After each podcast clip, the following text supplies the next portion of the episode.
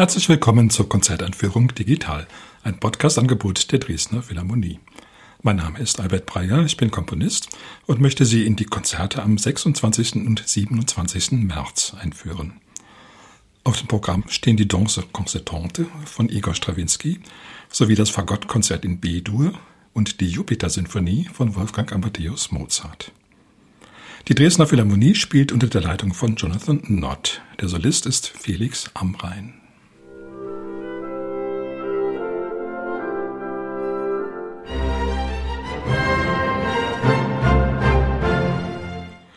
Igor Strawinski verdankt seinen Balletten, seinen frühen und seinen großen Ruhm, vor allen Dingen den drei Balletten Der Feuervogel, Petruschka und Le Sacre du Printemps. Und anschließend wurde er natürlich mehr oder weniger darauf festgelegt, dass er der große, geniale Ballettkomponist sei. Das war etwas zwiespältig für ihn, weil er natürlich nach wie vor große Freude auch später hatte am Komponieren von Ballettmusiken, aber natürlich wollte er jetzt nicht unbedingt immer darauf festgenagelt werden. Er hat sich ja in fast allen Bereichen des musikalischen Schaffens betätigt, hat auch Kammermusik geschrieben, Sinfonien, große Chorwerke, aber er blieb nun einmal auch wegen seiner eminenten rhythmischen Begabung hauptsächlich für das Publikum der große Ballettkomponist. Während Strawinskys Lebenszeit ging die Ballettmusik aber durchaus in sehr verschiedene Richtungen. Das Ballett hat sich im 20. Jahrhundert ja nochmal ganz groß entwickelt, ganz andere Wege beschritten als im 19. Jahrhundert und es war vor allen Dingen später eine Tendenz zu bemerken zum abstrakten Ballett. Also man brauchte gar nicht mehr unbedingt eine Geschichte, die getanzt wurde, sondern es ging um den Tanz an sich, um reine Ausdrucksformen, die eigentlich gar nicht unbedingt irgendwas Bestimmtes bedeuten mussten, sondern die Faszination lag ganz allein in der Bewegung des menschlichen Körpers. Natürlich auch, wie die Gruppen, die Ballettgruppen sich zueinander verhalten, wie sie sich aufspalten, wie Solisten hervortreten und dann auch wieder zurücktreten. Aber all das, wie gesagt, gar nicht im Sinne einer irgendwie erzählbaren Geschichte, sondern als ganz abstrakte Vorgänge. Strawinski hat ein Weilchen gebraucht, bis er sich mit diesem Gedanken anfreunden konnte. Und es ging bei ihm auch so ein bisschen hin und her. Einerseits schon eben die Fixierung auf das Ballett mit Geschichte. Andererseits ging er dann auch so weit, dass er Tanzmusik komponierte, die eigentlich gar nichts mit irgendeiner Bühne oder irgendeinem Ballett zu tun hatte, sondern eben auch eine abstrakte Konzertmusik war. In diese Richtung gehen die Danse Concertante, die Stravinsky in Kalifornien schrieb. Er ist ja ausgewandert und hat eine zweite Heimat gefunden in Kalifornien und hat da viele seiner größten Werke geschrieben. Sein gesamtes Spätwerk ist dort entstanden. Und in Kalifornien gab es damals, das heißt in diesem Falle in den 40er Jahren, so ein recht bunt gemischtes Musikleben. Es gab zum Beispiel auch Orchester, die eigentlich Unterhaltungsorchester waren, die durchaus klassisch besetzt waren, aber jetzt nicht irgendwelche anspruchsvolle Musik immer spielten, sondern eben, nun ja, gute Unterhaltung boten. Für ein Orchester dieser Art hat Stravinsky die Danse Concertante geschrieben und das heißt natürlich, das ist hier ein eher leichter Strawinski, ein sehr zugänglicher Strawinski. Das Stück besteht aus fünf Teilen, also fünf Tänzen, sehr unterschiedlich lang. Am längsten der dritte Teil, der zentrale Teil, ein Thema mit Variationen. Der rhythmische Impetus ist natürlich wie immer bei Strawinski außerordentlich stark und es scheint so, dass er sich doch in diesem abstrakten Ballett, wenn man so will, in dieser Konzertmusik nicht ganz trennen konnte von szenischen Vorstellungen, von Bühnengeschehen. Das hat dazu geführt, dass dann auch Choreografen gekommen sind und haben dann doch eine Handlung erfunden zu dieser Musik, offenbar sogar sehr erfolgreich. Strawinski war es eigentlich auch mehr oder weniger egal, ob man sich nun zu seinem Stück da Gedanken machte, die in Richtung einer szenischen Darstellung gingen oder ob man es als reine Konzertmusik betrachtete. Hauptsache, das Stück hatte Erfolg und den Erfolg hatte es durchaus. Es ist dann auch gleich 1945 nach Europa gekommen, wurde zuerst so mit etwas gemischten Gefühlen aufgenommen, hat sich dann aber doch auch in Europa durchgesetzt und wird inzwischen in der ganzen Welt gespielt. Die Darstellung der Tanzschritte, der Tanzvorgänge ist eben doch so plastisch und so anregend alleine als Musik, dass man wirklich da nicht widerstehen kann, sich alle möglichen Ballettszenerien auch wirklich vorzustellen. Dass sie dann sehr unterschiedlich ausfallen, ist ja eher ein Vorteil. Also man kann zu dieser Musik wirklich sehr viele verschiedene Geschichten erzählen.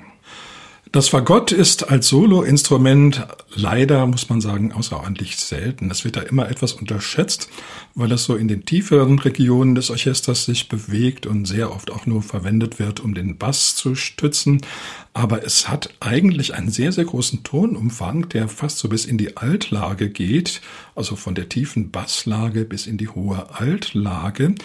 Das kriegt man nur normalerweise kaum zu hören, wenn das Fagott im Orchesterzusammenhang spielt, aber glücklicherweise gibt es doch einige Solokonzerte auch, wo man das Fagott dann wirklich in diesem Sinne auch bewundern kann, wo es so aus seinem Aschenputtel-Dasein etwas heraustritt und sich wirklich als solistischer Star auch in Szene setzt. Das berühmteste aller Fagottkonzerte ist immer noch, muss man sagen, das Fagottkonzert von Wolfgang Amadeus Mozart, Ende des 18. Jahrhunderts, geschrieben von einem 18-jährigen Komponisten. Mozart hat ja für jedes Holzblasinstrument ein Solokonzert geschrieben, also mindestens eins, neben dem Fagott auch für Oboe, für Flöte, für Klarinette. Das berühmteste geworden ist wahrscheinlich das Klarinettenkonzert. Das Fagottkonzert ist das erste Bläserkonzert, was Mozart überhaupt schrieb, wie gesagt mit 18 Jahren. Und es ist wie immer unbegreiflich, wie Mozart sich auf einem Terrain, was nun wirklich ganz neu war, gleich dermaßen sicher bewegen konnte. Also da gibt es überhaupt nicht den Eindruck, dass Mozart in seinem Leben jemals etwas anderes getan hätte, als Fagottkonzerte zu schreiben. Das ist so perfekt und so ausgewogen und auch so dankbar für den Solisten, dass man sich da wirklich nichts Besseres wünschen kann. So ein paar Jahrzehnte später hat dann Karl Maria von Weber auch noch ein sehr schönes Fagottkonzert geschrieben. Diese beiden Stücke, muss man sagen, bilden leider eben den Grundstock des Fagott-Solistenrepertoires. Da kann man wirklich nur hoffen, dass da doch noch mal irgendwann ein Zuwachs stattfindet. Das Konzert hat die üblichen drei Sätze, schnell, langsam, schnell. Der letzte Satz ist so etwas menuettartig, aber doch mit ziemlich beschränktem Tempo. Der erste Satz dafür mehr so in Richtung Marsch, aber doch ein sehr freundlicher Marsch mit auch wunderbaren Kantilenen. Der zweite Satz, eine Arie, wo man manchmal schon an die Hochzeit des Figaro vielleicht denkt, also so ein bisschen die Welt von Mozarts Opernarien und dem allen zeigt sich das Fagott wunderbar gewachsen. Es kann eben auch ganz herrliche Kantilenen spielen. Dann natürlich die üblichen lockeren, flockigen Staccato-Passagen, an denen Mozart nicht spart und teilweise auch Stellen, wo das Fagott wirklich einen großen Ton entwickelt, fast ein bisschen heroisch klingt. Das gehört eben alles zu den Fähigkeiten des Fagotts, die man hier endlich mal so richtig kennenlernt. Die sogenannte Jupiter-Symphonie, die Symphonie in C-Dur, Köchelverzeichnis 551, ist Mozarts letzte Sinfonie gewesen. Ein Stück, was von jeher mit einem großen Mythos umgeben war, ein legendäres Stück. Es gehört zu einer Reihe von drei Symphonien, die Mozart wahrscheinlich für eine sogenannte Akademie, also für ein von ihm selbst veranstaltetes Konzert in Wien schrieb. Höchstwahrscheinlich ist diese Akademie nicht zustande gekommen. Man weiß auch gar nicht, ob die Jupiter-Symphonie oder die anderen beiden Symphonien überhaupt zu Mozarts Lebzeiten jemals aufgeführt worden sind. Dafür war ihr Ruhm nach Mozarts Tod umso größer. Sie galten immer als die perfektesten Beispiele für Mozarts sinfonische Kunst. Man schwärmte von allen dreien auf verschiedene Art. Am bekanntesten geworden ist neben der Jupiter-Symphonie noch die Symphonie in G-Moll. Wahrscheinlich für viele Mozarts Lieblingsstück überhaupt, ein Werk von ganz anderem Charakter. Diese G-Moll-Symphonie, die ist schon sehr gewagt, sehr leidenschaftlich, sehr melancholisch, sehr zerrissen, während die Jupiter-Symphonie ein strahlendes Prunkstück ist, was fast klassizistisch wirkt, als ob die klassischen Prinzipien hier zu einem Höhepunkt getrieben würden, der fast schon eine Übersteigerung bedeutet. Dazu passt auch die Tonart C-Dur ganz ohne Vorzeichen. Das erinnert so ein bisschen so an den weißen Marmor von dem man damals dachte, dass die ganzen griechischen Statuen und Tempel daraus gemacht wären. Man hatte vergessen, man wusste nicht mehr, dass diese Statuen und Tempel ja ganz farbig bunt bemalt waren im Originalzustand. Man stellte sich vor, dass die alle rein weiß gewesen war und mit der Tonart C-Dur verbindet sich eben auch diese klassizistische Reinheit, dieses Weiße, die weißen Klaviertasten. Aber genau wie bei den originalen griechischen Tempeln kann man auch sagen, Mozart ist in C-Dur keineswegs nur weiß und langweilig, sondern eben sehr farbig. Er weiß aus dieser Tonart ganz brillante Farbeffekte hervorzulocken was er natürlich vor allen Dingen erreicht durch die Instrumentation, aber auch durch eine große Vielfalt von Motiven und von Themen. Schon im ersten Satz ist es fast so ein bisschen, als ob man einer Bühnenszene, einer Opernszene beiwohnt. Da treten nacheinander ganz viele verschiedene Figuren auf, jeweils gekennzeichnet durch ein Thema, natürlich reine instrumentale, abstrakte Figuren. Aber was da vor sich geht, ist eben doch wirklich so eine Interaktion auch dieser Themen. Mal tritt das eine in den Vordergrund, mal das andere. Sie werden kombiniert und dann leben sie sich auch wieder auseinander. Sehr oft werden die Themen getrennt. Das ist bei Mozart ungewöhnlich durch längere Pausen. Das sind solche Spannungspausen, wie man sie eigentlich sonst eher von Anton Bruckner kennt. Und es ist schon so ein bisschen so, dass man das Gefühl hat, nun ist die eine Szene ausgespielt. Jetzt kommt dieser Spannungsmoment, angedeutet durch die Pause. Und damit dann der nächste Auftritt umso eindrucksvoller ausfällt. Der langsame Satz, der zweite Satz von dieser Sinfonie ist rhythmisch außerordentlich kompliziert. Es ist ja nicht so, dass der komplizierte Rhythmus erst mit Igor Strawinski erfunden worden wäre, sondern schon bei Mozart gibt es wirklich Passagen, da muss man nicht nur dreimal hingucken, sondern fünfmal, bevor man versteht, wie das eigentlich rhythmisch alles hier zu denken ist. Bei langsamen Sätzen hat man natürlich schon ein bisschen Zeit, aber so viel Zeit nun auch wieder nicht. Da ist für die Orchestermitglieder wirklich gefragt, dass man haargenau, haarscharf zur Stelle ist um diesen Rhythmus wirklich auch präzise auszuführen. Dann kommt das übliche Menuett, wie immer bei Mozart sehr elegant, sehr höfisch, sehr festlich. Aber das eigentliche Prunkstück der Sinfonie ist das Finale. Mozart lebte ja in einer Zeit, die man eigentlich bezeichnet hat als das harmonische Zeitalter.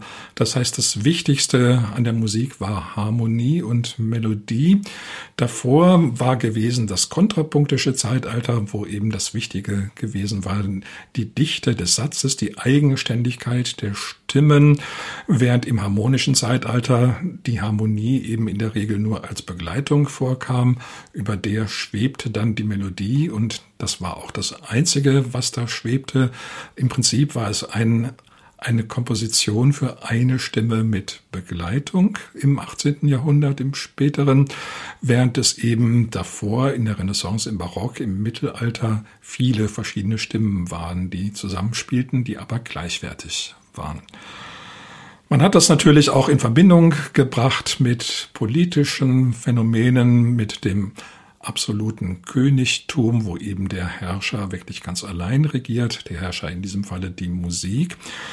Aber es war dann doch so bei Mozart und auch bei Haydn, dass man als Komponist so etwas unbefriedigt war, wenn man dieses ewige Schema Melodie und Begleitung immer nur reproduzieren wollte. Man wollte doch auch wieder zurück zu der Zeit von Bach oder noch früher, wo eben der Tonsatz aus ganz vielen verschiedenen selbstständigen Stimmen bestand, die kontrapunktisch behandelt wurden. Und Mozart, wie immer, er war ja so ein bisschen äh, harmoniesüchtig, auch im psychologischen Sinn, macht das so, dass er eben das kombiniert. Also es gibt schon ein Thema, was auch als Melodie behandelt wird zu Anfang, aber bald stellt sich raus, die Melodienoten dieses Themas, die eignen sich auch für kontrapunktische Verarbeitung. Dann kommen neue Melodien hinzu und es wird immer komplizierter, der Satz, und immer dichter. Und für den Schluss hebt er sich dann etwas ganz Besonderes auf. Es werden nämlich die fünf Grundmelodien des Satzes gleichzeitig gespielt. Das ist eine ziemlich große, erstaunliche Leistung, wie man das schaffen kann, wirklich fünf vollkommen selbstständige Themen und Motive zu kombinieren, dass es wirklich harmonisch genau stimmt und kein übel klingender Klang dazwischen kommt. Mozart hat zwar sehr schnell komponiert, aber für manche Stellen musste er sich dann doch so kleine Notizen machen, die er dann schon im Voraus mit ziemlich viel Überlegung erstmal anfertigte.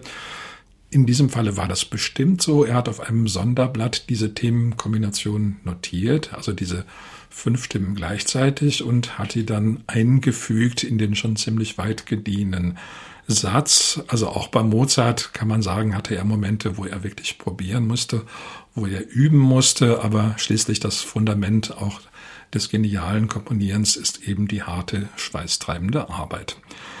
Wenn man das dann so hört, dann merkt man gar nicht, wie kompliziert das ist. Das wurde auch immer als Mozarts große Eigentümlichkeit betrachtet. Er kann Sachen machen, die kompliziert sind, wie man sich nur eben vorstellen kann, aber man merkt es nicht. Es klingt alles ganz natürlich. Es klingt, als könnte es gar nicht anders sein. Wenn man so redet von dem himmlischen Mozart, dann ist es, glaube ich, eher so diese Qualität, weil niemand sagt ja, dass es im Himmel unbedingt langweilig zugehen muss. Auch da ist es vielleicht recht komplex, was da passiert. Und Mozart ist bestimmt keiner von den himmlischen Geistern, die nur auf Wolken sitzen und dann doch eher so ein beschauliches Leben führen, sondern in Mozarts Himmel da ist richtig was los, da ist Bewegung drin und da ist vor allen Dingen auch so ein ganz bestimmter Ton drin, der doch so auch etwas Hymnisches hat, wie es ja beim Himmel wohl sein muss. Daher auch der Beiname Jupiter-Sinfonie, der sich schon ziemlich früh durchgesetzt hat. Zunächst hieß das Stück die Sinfonie mit der Schlussfuge, aber dann fand man, dass der Name Jupiter-Sinfonie doch noch etwas besser sei. Und so ist das Stück eben bis auf den heutigen Tag bekannt. Zum Abschluss noch einmal der Hinweis auf die Konzerte. Sie finden statt am Samstag, den 26. März um 19.30 Uhr und am Sonntag, den 27. März um 11 Uhr im Kulturpalast Dresden. Ich wünsche Ihnen viel Freude.